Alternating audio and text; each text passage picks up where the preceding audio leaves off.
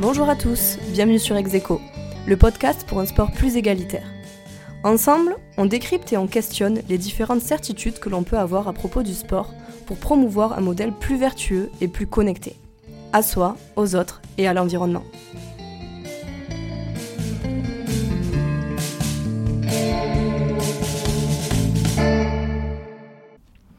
Je reçois aujourd'hui Clémence Leblanc, professeure de PS pleine d'entrain et passionnée de sport depuis toujours.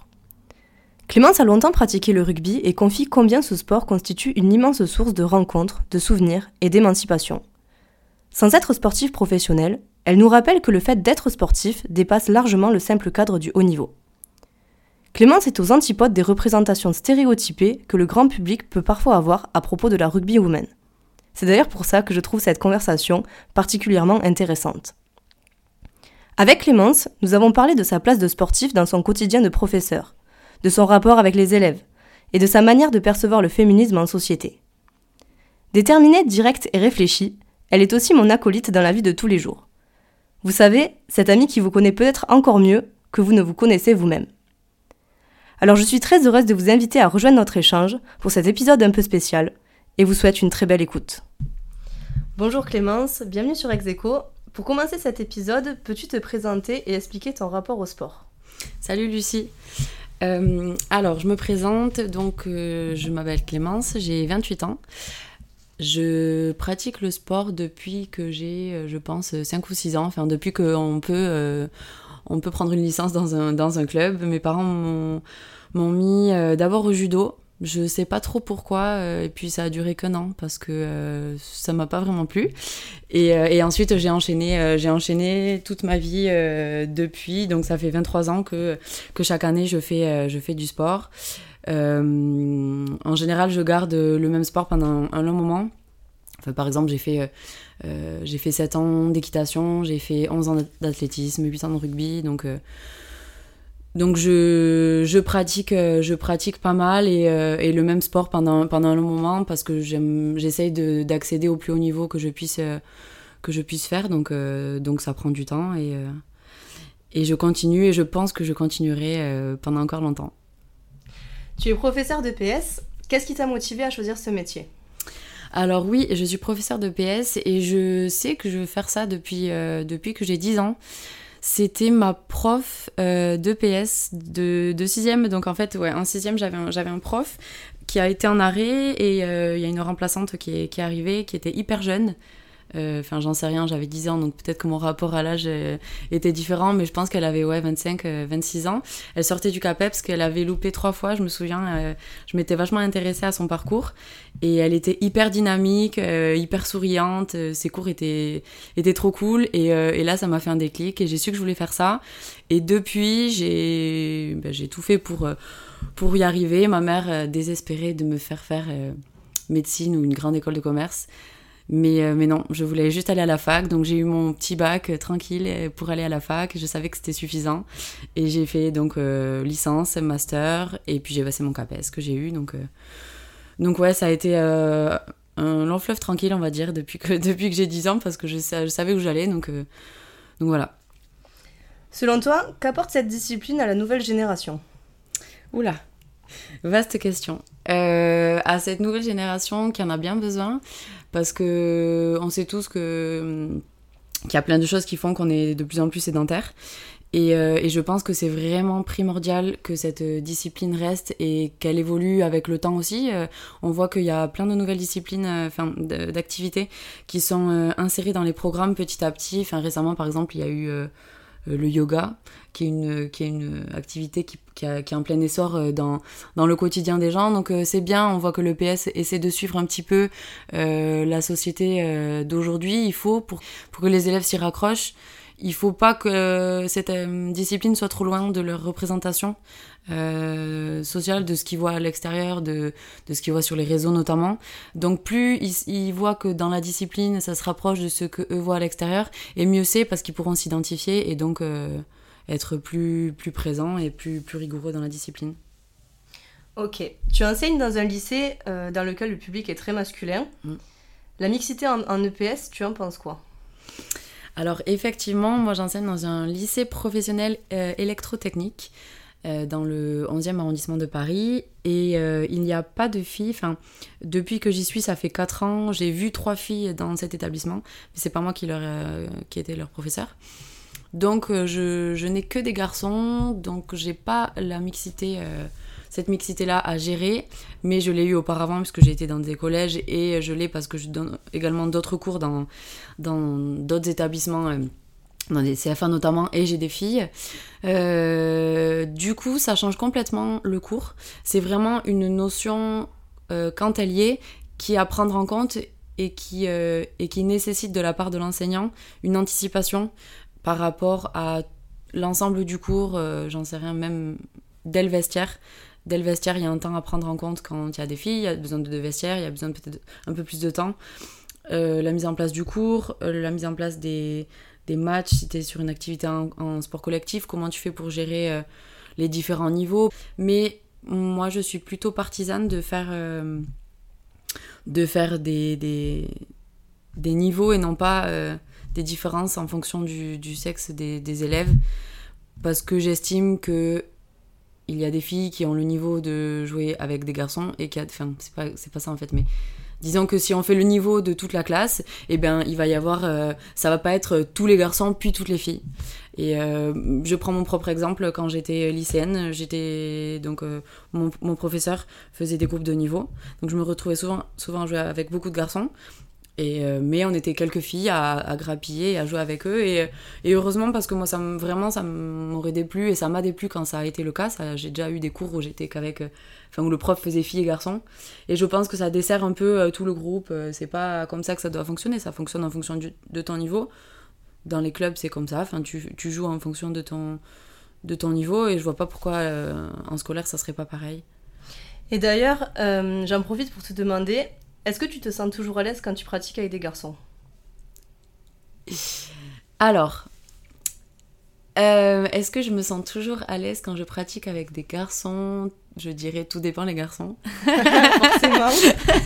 je dirais tout dépend les garçons et tout dépend euh, le rapport qu'ils ont avec les femmes et les femmes qui font du sport et euh, leur vision des femmes qui font du sport.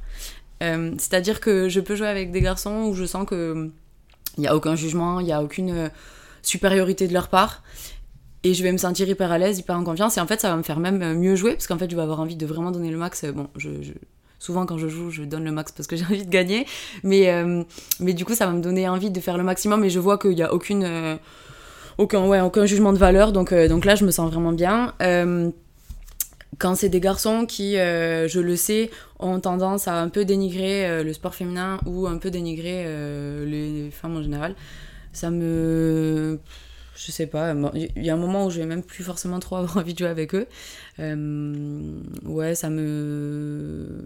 C'est pas que ça me rabaisse, mais ça va dépendre déjà du sport de, l'expertise que j'ai dans ce sport. Forcément, si c'est un, si un sport où, où, je sais que je, je suis pas trop mauvaise et que et que je gère, ça, ça va me mettre en confiance malgré, euh, malgré le public avec lequel je, joue.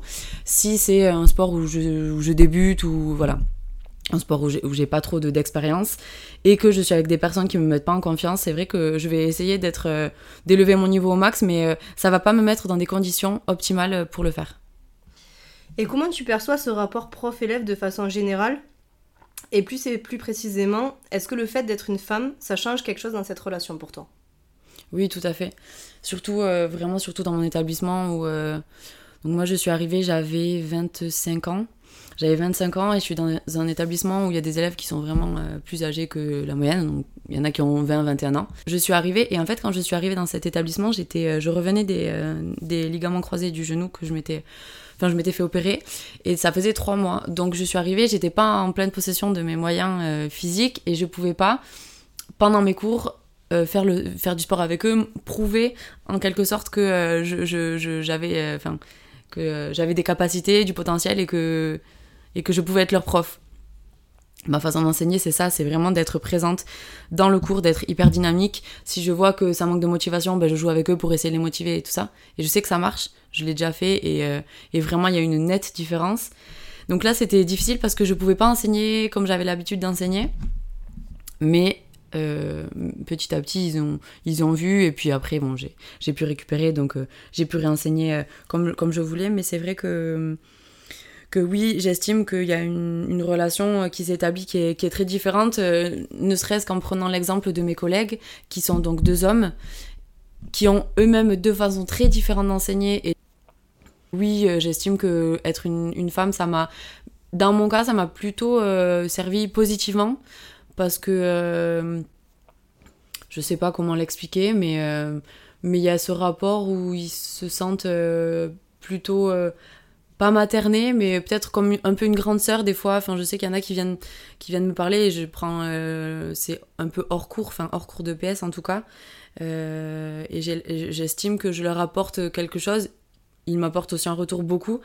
Mais, euh, mais ce, ce fait d'être jeune et une femme, je pense que ça, ça me rend un peu plus proche d'eux de temps en temps. Euh. c'est plutôt, c'est plutôt un point positif. Je m'en sers. Je sais que je m'en sers. Et je sais que mes collègues me le disent parfois que le, le fait que je sois une jeune femme, ben, ça, ça m'aide peut-être. Mais tant mieux du coup. Tu as longtemps joué en rugby en top 8 féminin notamment au stade français. Que penses-tu des, stéréotypes que peut véhiculer ce sport à propos des joueuses? Oui, c'est quelque chose qui est vraiment euh, ancré euh, très profondément et qui évolue tout doucement. Moi, j'ai commencé le rugby complètement par hasard. Euh, c'était ma cousine qui, a commencé à la fac, qui m'a dit Je vais faire du rugby à la fac. j'ai trouvé ça cool, mais c'est surtout que j'avais envie de faire du sport avec ma cousine. Donc, moi, à l'époque, je faisais de l'athlétisme. Et j'ai dit bah, Écoute, je vais en faire avec toi. Donc, je faisais un peu les deux. Et puis, euh, il y a un club qui est venu euh, qui est venu me voir et puis finalement donc j'ai commencé un club et, euh, et c'est là où, où l'histoire a, débuté et c'est vrai qu'à chaque fois enfin vraiment je pense à 80% du 80% du temps quand je disais que je faisais du rugby il y avait cet étonnement chez les gens et ces réflexions du style ah ouais on dirait pas euh, pourtant t'es féminine euh, pourtant tu tu ressembles pas à un frigo. Enfin, vraiment des réflexions, c'est pas des trucs que j'invente, c'est vraiment des réflexions qu'on m'a fait. Euh, donc euh, oui, on peut jouer au rugby et, et ne pas peser 100 euh, kilos et avoir les cheveux courts, ça, existe, heureusement. C'est pas, c'est pas, c'est pas sectaire à ce point. Qu'est-ce que je réponds? Franchement, ça me fatigue un peu. Au début, je répondais, j'essayais de justifier, et en fait, à la longue, ça m'a un peu fatiguée. Je dis bah oui, pourquoi? Enfin, c'est un sport c'est un sport comme les autres. Alors euh, certes, il y a des coups, effectivement, ça je suis d'accord. C'est vrai que bah, c'est vrai que tu as des bleus, tu as des fois des cocards, tu te casses des, des, des trucs peut-être plus facilement que dans certains sports. Enfin, c'est voilà, on le sait, c'est un sport de contact, donc euh, foncièrement, ben, derrière ça engendre peut-être des blessures plus qu'ailleurs.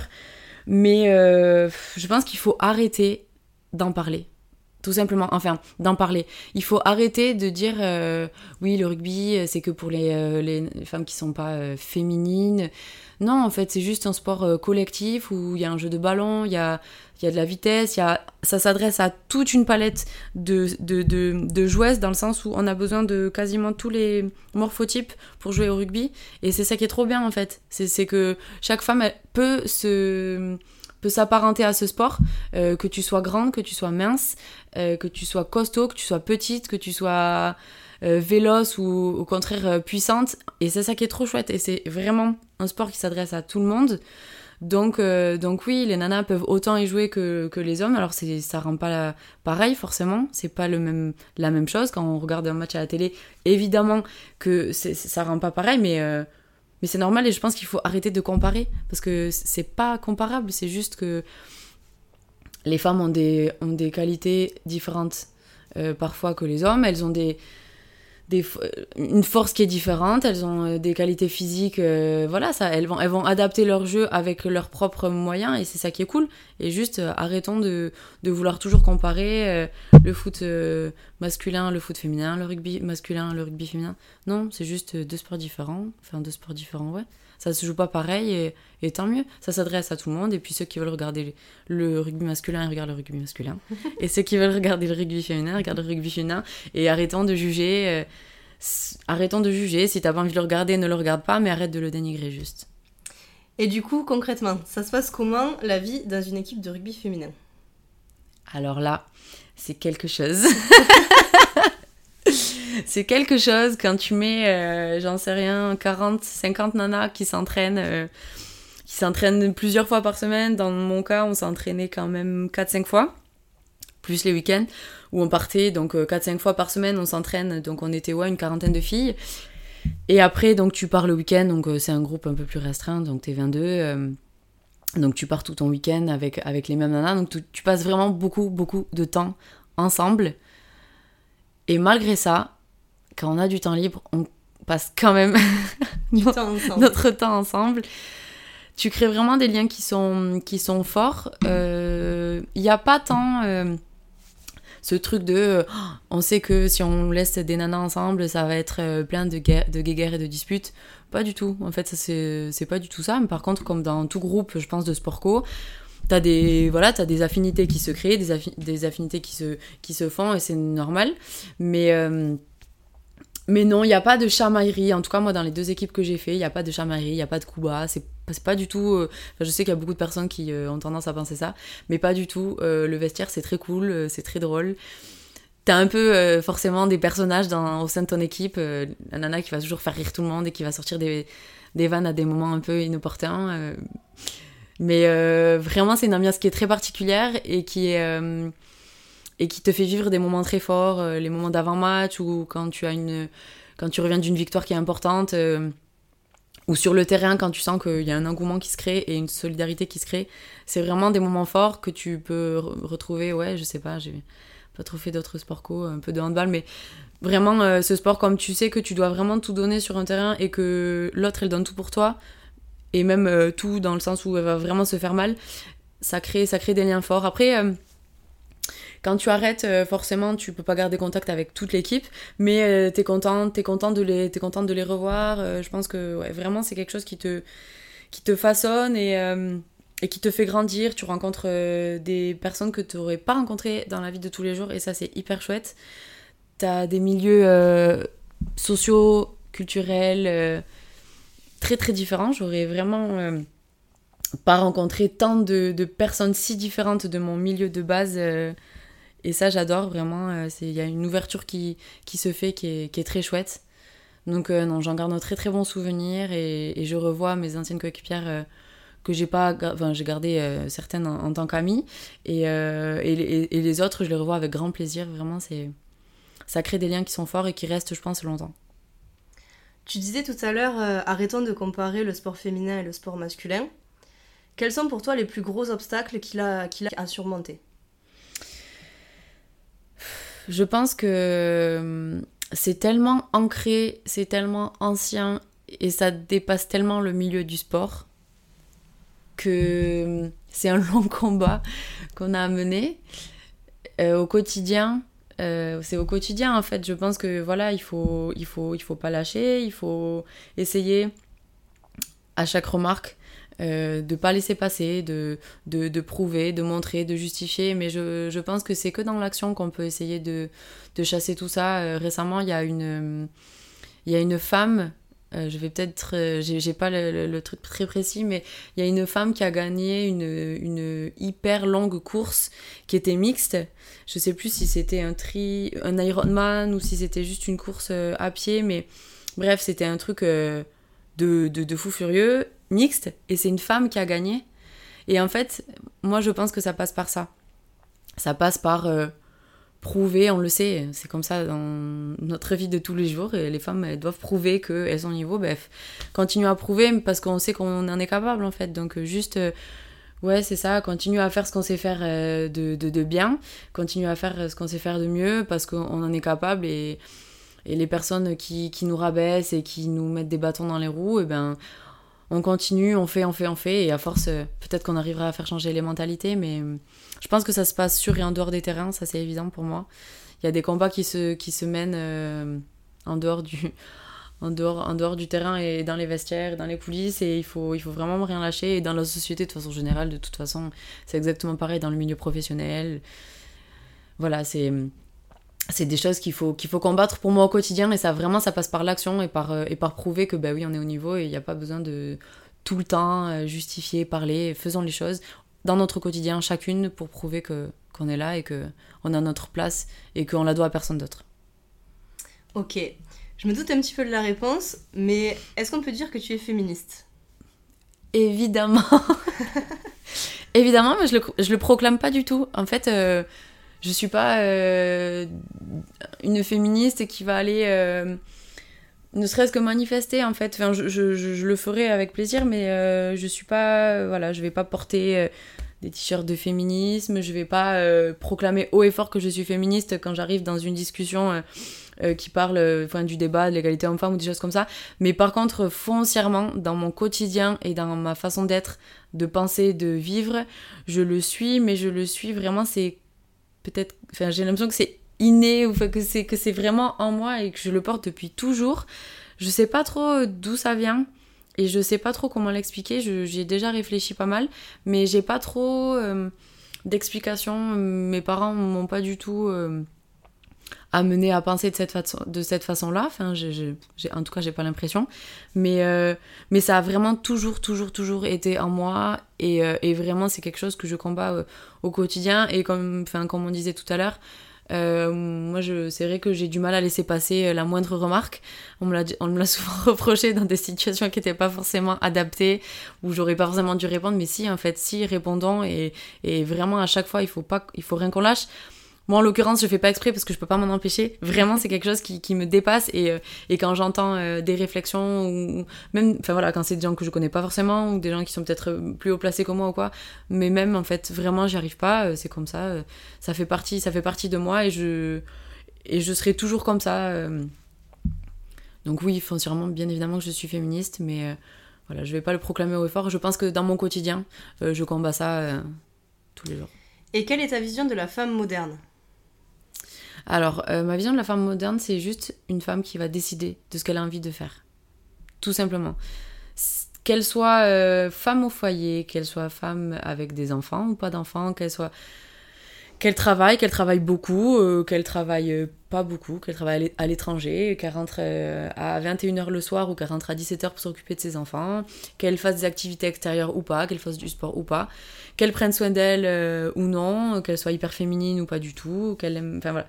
Vraiment, pour moi, une femme moderne, c'est juste une femme qui a choisi de vivre de telle façon parce qu'elle a envie de vivre de telle façon.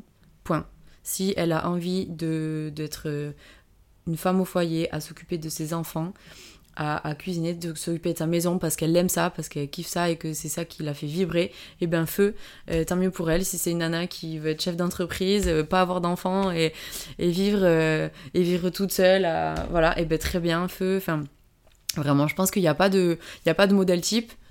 Juste, il y a une femme qui a envie de faire des choses, qui a envie de de vivre sa vie d'une certaine façon et qui va pas se laisser guider par euh, la société, ce qu'on attend d'elle. T'as 30 ans, t'as pas encore d'enfant, c'est un peu chelou, euh, on s'y met. euh, et, et elle, elle a pas envie, mais elle va, se sentir tellement, elle va sentir tellement un poids qu'elle va le faire. Non, enfin voilà, c'est, je sais que c'est hyper difficile, mais même moi, hein, je, Mais, mais pour moi, c'est ça. Suivre, suivre ce que t'as envie et déjà, c'est difficile de l'écouter, même de savoir. De savoir ce que tu as envie au fond de toi, je pense que c'est très difficile. Et, euh, et faire en sorte de, bah, de, te moyer, de te donner les moyens de- d'y arriver, quoi. Et selon toi, euh, est-ce que le sport pourrait contribuer du coup à une meilleure émancipation euh, des femmes? Ou même sur toutes, les, toutes les formes de discrimination, que ce soit le racisme, le sexisme, l'homophobie, etc. Tout à fait. Comme je t'ai dit tout à l'heure, quand je suis arrivée dans, dans mon équipe de rugby, notamment au Stade français, il y avait une telle diversité de personnes que tu es obligé d'ouvrir, euh, enfin, d'ouvrir si tu l'étais pas déjà avant, mais euh, tu es obligé d'être euh, d'être ouverte. euh, voilà, moi j'avais dans mon équipe, j'avais des hétérosexuels, j'avais des bisexuels, j'avais des homosexuels. Donc déjà par rapport à ça, tu, tu te sens, si tu l'étais pas avant, t'es es bien obligé de, de faire avec et, c'est génial en fait, juste c'est génial. J'avais plein d'origines euh, différentes. euh, franchement, je crois qu'on avait compté une fois et je crois qu'il y avait 20 origines euh, différentes. Donc c'est hyper chouette culturellement, t'apprends énormément. Au niveau des métiers, c'est pareil. T'avais des, des étudiantes, t'avais des des profs, t'avais des médecins, donc là c'est quelque chose qui est ouf. Au niveau des religions, c'est pareil, moi j'avais je jouais avec des, des femmes musulmanes, musulmanes pardon, qui étaient voilées. Donc en fait, tu as des, grands, des, grands écarts qui se font et qui sont top et, et c'est juste et c'est juste magnifique. Et quand tu vois euh, une photo où tu as toutes ces nanas qui se retrouvent ensemble et qui partagent la même passion de ce sport-là, je trouve que oui, ça, ça, ça émancipe et ça, et ça permet de, de débloquer plein de choses, euh, notamment des barrières que certaines se seraient mises. Euh, et donc, effectivement, de, de, côtoyer ce milieu-là, je pense que ça, ça ouvre l'esprit à un grand nombre de personnes. Et notamment, voilà, quelqu'un qui ne connaît pas forcément tout ça, qui va arriver dans une équipe comme ça, elle en ressort forcément grandie. Euh, elle a eu une expérience de ouf, elle a discuté avec des, gens, elle a appris des choses. Euh, donc euh, oui, je pense que le sport, pour, pour toute personne et pour toute femme qui veut essayer de, ouais, de s'émanciper, de peut-être arriver à, penser plus par elle-même, à découvrir d'autres choses, d'autres personnes, et puis pour, pour grandir aussi, pour se, pour se faire des acolytes, entre, entre guillemets, je trouve que c'est un, vecteur qui est essentiel et et quand, quand, tu arrives quelque part dans une ville, enfin moi je suis arrivée à Paris, j'avais déjà quelques connaissances, mais, euh, mais tu arrives et tu t'inscris dans un club, mais quel qu'il soit, hein, pas forcément du rugby, ou même pas forcément un sport collectif. Euh, oui, ça va, te, ça va t'ouvrir des portes, ça va te faire, découvrir d'autres personnes. Donc du coup, tu vas agrandir ton cercle social. Donc oui, je pense que c'est euh, un très bon moyen d'émancipation pour les femmes, mais comme pour toute personne. Pour tout le monde. Ouais, pour tout le monde. Il euh, y a certains athlètes qui passent beaucoup de temps à étudier les données, à mentaliser leur, leur action pour ne rien laisser au hasard. D'autres, au contraire, fonctionnent vraiment à l'instinct. Comment tu ressens cette dualité dans ta pratique personnelle? Euh, Alors, c'est vrai que j'ai jamais, euh, jamais eu de coach mental, enfin, j'ai jamais fait appel à un coach mental ou quoi que ce soit. mais c'est en, en, plein boom. Ça a vachement pris depuis quelques temps et on sait que on sait que ça joue beaucoup. Récemment, euh, je pense à Djokovic euh, au tennis, euh, à Roland Garros, là, qui a fait, qui a fait quand même des matchs où il perdait 2-7. Il rentre au vestiaire, il se, il se met dans une bulle mentale et il se parle, il se parle, il se parle, il ressort et c'est un monstre. Et c'est un lion et, au final il gagne. Donc on sait que ça a un effet hyper positif sur certaines personnes et sur certains sportifs. donc on sait que ça peut marcher. Effectivement, moi, je notamment sur des veilles de match ou sur, euh, ou sur certaines actions, sur certaines choses que je sais que je dois améliorer. Euh, j'en sais rien en athlétisme, par exemple, c'est mon départ en starting block que, que je dois améliorer. Donc oui, j'y pense, j'essaye de me le mémoriser, j'essaye de me mémoriser des, des, des, actions et de me les mentaliser, de les refaire, de refaire des schémas. Mais ça, c'est voilà, quelque chose que je fais euh, de moi-même. je ne sais pas si ça m'a aidé ou non, mais je pense que c'est quelque chose qui peut servir énormément et à tout le monde, plus ou moins en fonction de, des sensibilités des, sportives. Mais, euh, mais je pense que c'est quelque chose qui est à prendre en compte et qui est hyper important. Après, il y a aussi euh, la gestion du stress, euh, la gestion de, de l'événement, des fois. et dans ce cas-là, je pense que c'est essentiel pour certaines personnes qui ont un peu de mal à, à gérer leurs émotions, d'avoir fait avant quelques, quelques séances de préparation à tout ça. Et tu pratiques régulièrement le yoga, en plus de tes entraînements? Qu'est-ce que ça apporte à ton quotidien, cette pratique? Alors oui, je me suis mis à pratiquer le yoga euh, assez sérieusement il y a... Enfin, euh, tout court en fait. J'ai commencé euh, le, yoga il y a deux ans et demi suite à une, situation un peu difficile dans ma vie. Et je sais pas du tout pourquoi ça m'est venu. Et vraiment, ça a été comme une bouffée d'air frais. Vraiment, je me réfugiais là-dedans pour, pour éviter de peut-être de trop penser et pour, euh, pour donner un peu d'air à, mon corps en fait. Je sais pas trop comment l'expliquer. Mais, euh, mais vraiment, j'ai foncé tête baissée. Et après, il y a eu le confinement où, pareil, j'ai continué à faire vraiment tous les jours, etc. Euh, qu'est-ce que ça m'apporte Alors déjà physiquement, ça m'a apporté dans, par rapport à, mes capacités sportives. J'ai gagné énormément en souplesse. j'ai senti que j'étais que j'étais beaucoup moins raide au niveau de mes articulations, au niveau, de mon corps, ouais, ça, c'était plus, je me sentais plus fluide entre guillemets, je sais pas si on peut dire ça comme ça, mais mais euh, mais je, ouais, ça m'a vraiment apporté au niveau physique euh, et aussi, par exemple, euh, je fais ça souvent le matin. Je faisais ça souvent le matin avant de commencer ma journée, voilà, quand j'avais un petit moment. je, je fais pas des très longues séances, mais ça me ça me ça me donne un boost pour démarrer ma journée. En fait, vraiment, c'est un moment qui est déjà qui m'appartient. C'est un moment que je, je fais, euh, je pratique ça toute seule. Euh, je me mets mon, mes écouteurs et je suis vraiment dans une, dans une vraie bulle. Je pense à rien d'autre. Je suis en communion avec euh, mon corps, avec les mouvements. Ça me demande de la concentration parce qu'il y a des. Voilà, parfois, c'est pas, pas facile. Ça, ça demande de l'équilibre, de la gestion. Donc, donc voilà, je peux penser à rien d'autre. Donc, c'est mon moment où je me recentre, où je me fais du bien et ça me donne un vrai boost pour le reste de la journée. Donc euh, ouais, c'est un peu euh, m'accorder euh, m'accorder du temps et, me faire du bien. Donc donc c'est une pratique qui m'a qui m'a vraiment beaucoup apporté et qui m'apporte beaucoup. Alors j'essaye de j'ai testé récemment le Bikram yoga. C'est du c'est du yoga qui se fait sous haute chaleur. C'est très difficile. ça dure une heure et demie et c'est très très exigeant. Vraiment, c'est une. J'ai fait beaucoup, beaucoup de sport, donc euh, je, je, je connais un peu l'effort physique. Et celui-là, il est très, très particulier. Euh, ça demande une concentration de, de fou. Il faut vraiment rester. Euh, en fait, il faut vraiment t'écouter. Parce que ben, y a un moment où tu vois un peu les étoiles et il faut rester vraiment focus sur, sur ta pratique. Mais, mais c'est top. Là, je vais tester la semaine prochaine du hip-hop yoga à Paris, là, j'ai réservé un cours. Donc vraiment, ouais, j'essaie de, j'essaie de, de pratiquer cette, cette, bah, cette, pratique de façon différente, mais, mais je pense que, ouais, vraiment, c'est quelque chose de cool. J'ai, un peu mis mes colocataires euh, à ça. C'est deux garçons qui n'en avaient jamais fait. Pendant le confinement, je leur ai dit, allez, venez, on, on teste, et, euh, franchement, ils ont bien aimé. Ça leur a fait du bien aussi. Donc euh, je pense que c'est accessible à tout le monde. Euh, autant les hommes que les femmes, il n'y a pas besoin de. les personnes costauds, minces, enfin, t'as pas besoin d'avoir un niveau quel qu'il soit pour, pour pratiquer.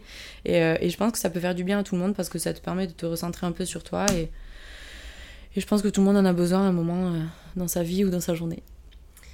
Tu lis beaucoup au quotidien. Est-ce que tu as des lectures qui t'inspirent et que tu aimerais conseiller? Ah oui, c'est vrai que c'est la lecture m'apporte euh, énormément. Je dois ça à ma maman qui m'a toujours euh, mis un bouquin dans les mains depuis que je suis toute petite, euh, qui me lisait des histoires tous les jours, tout le temps, tout le temps. Et c'est vrai que j'ai gardé ça. J'adore lire et vraiment c'est pareil. C'est un moment que je m'accorde. Et en fonction de l'endroit où je suis, il prend une teneur particulière. Là, tu me prends de cours euh, par rapport à mes lectures euh, qui, que je pourrais conseiller. Euh, il y a les quatre accords Toltec. Je sais que je sais que c'est un livre qui est connu de beaucoup de, beaucoup de monde, mais qui, je pense, ferait du bien à, beaucoup de monde. C'est assez facile et c'est assez accessible et, et, ça fait pas mal réfléchir. Il y a aussi un livre, mais je me souviens pas du titre, mais c'est toi qui l'avais prêté sur les différentes personnalités. Euh, ah oui, c'est Laurent Gounel. Laurent Gounel, je sais plus le titre. Euh, moi non plus. Bon, on essaiera de vous retrouver ça.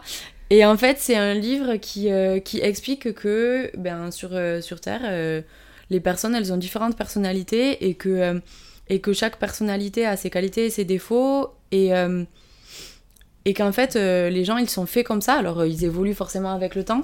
Mais euh, ça sert à rien de les juger par, par leur réaction de par leur, leur façon d'être et leur façon de, de réagir face aux, choses. Parce qu'en fait elles réagissent comme ça parce qu'elles sont comme ça. Et c'est pas parce qu'elles choisissent de réagir comme ça. C'est juste que foncièrement elles peuvent pas faire autrement.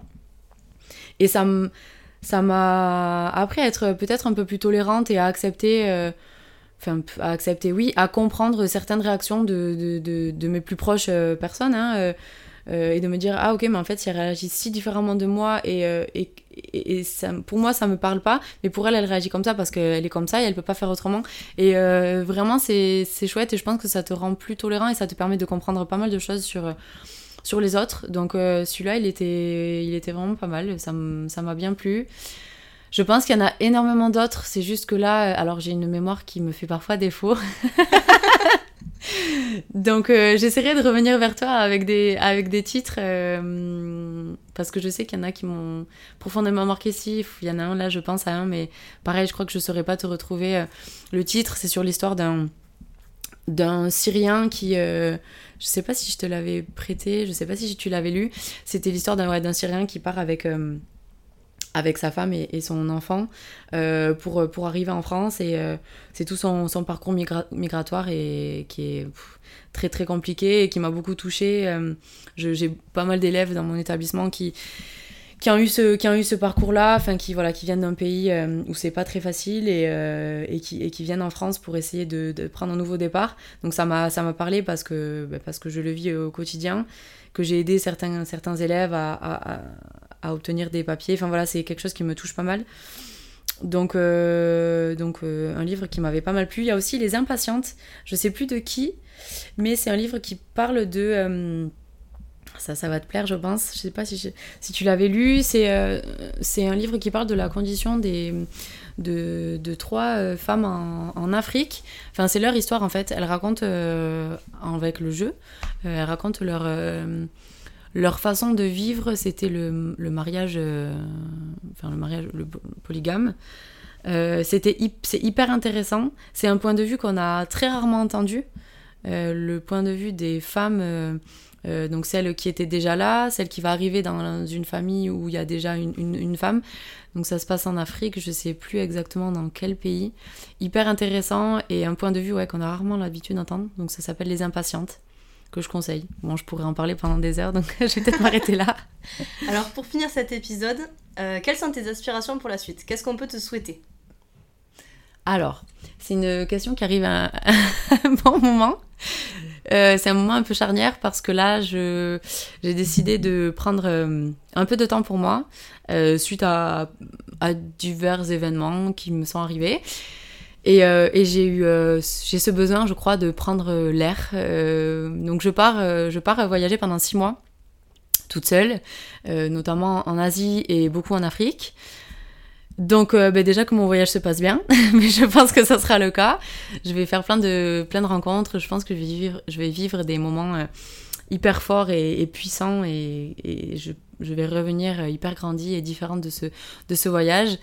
Donc, donc voilà, ça c'est la, la, première étape sur du court terme. Ensuite, je vais revenir sur Paris pour reprendre mon, mon poste dans mon établissement. Et voilà, la suite, je la connais pas trop la suite au prochain épisode, on va dire. Et ben voilà, la suite à la saison 2. Ben merci Clémence d'être venue témoigner sur Execo et puis euh, on te souhaite plein de bonheur pour ton voyage. Merci beaucoup. Merci d'avoir pris le temps d'écouter cet épisode jusqu'au bout. N'hésitez pas à nous retrouver sur la page Instagram Inspiré ou sur le blog.